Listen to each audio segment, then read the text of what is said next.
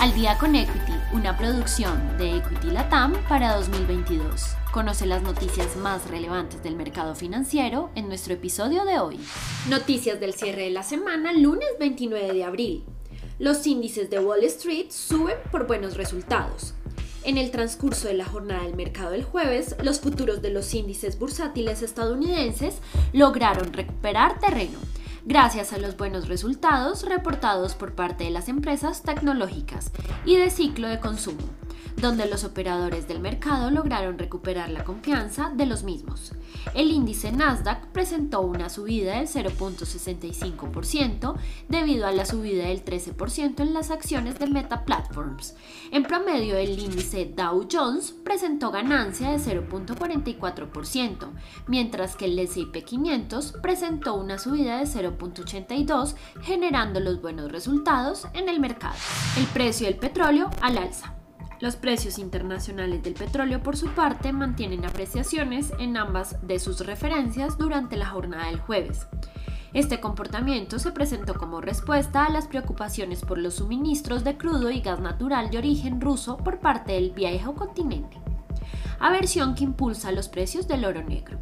Los futuros del petróleo y el crudo WTI se consolidan por encima de los 104.33 dólares, apreciación de 2.75%, mientras que las cotizaciones del crudo Brent se ubican sobre los 107.35 dólares, revaluación del 1.93%.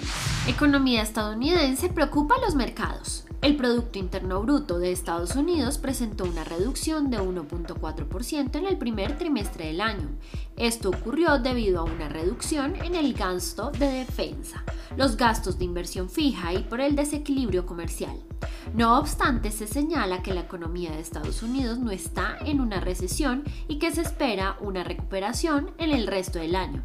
Además, los inversionistas no se vieron afectados por esta información, ya que el rendimiento en las acciones fue mejor de lo esperado, lo que condujo a los buenos resultados durante la jornada del mercado del jueves. McDonald's sorprende a los mercados. La franquicia de restaurantes más grande en el mundo superó las estimaciones del consenso de Sachs.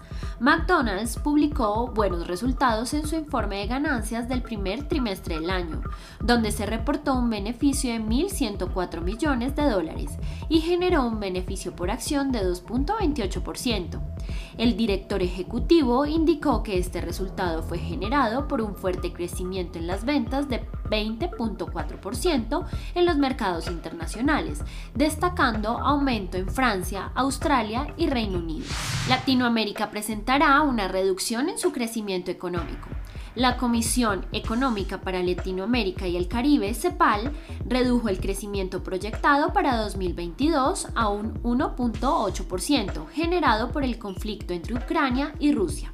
Dentro de los países de la región que tendrán un menor crecimiento se encuentra Brasil, Paraguay y Haití, debido a que sus exportaciones e importaciones se han visto afectadas Además, se debe sumar el aumento de la inflación en los países latinoamericanos y un lento crecimiento en el empleo.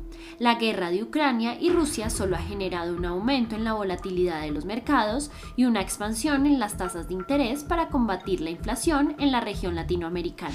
Peso colombiano sigue perdiendo terreno. El peso colombiano, por su parte, ha presentado evaluaciones frente a la moneda del tío Sam, donde el greenback continúa dominando el mercado de divisas.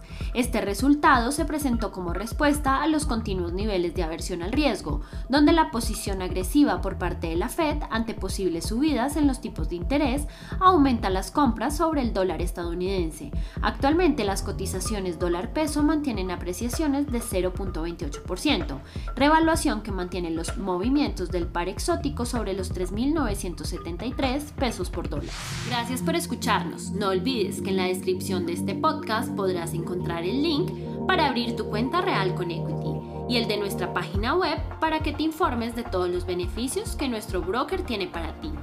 Adicional a esto, si quieres aprender de todo este mundo, no olvides registrarte semana a semana a nuestros eventos gratuitos como webinars y lives Encuentra toda esta información en nuestra cuenta de Facebook y también en nuestro canal de YouTube para que no te pierdas ni un solo minuto de nuestras transmisiones. Si te gustó este episodio, no olvides seguirnos, compartir con tu red y escucharnos todos los lunes y viernes de apertura y cierre del mercado financiero. Esto fue Al día con Equity. Nos escuchamos en el próximo episodio.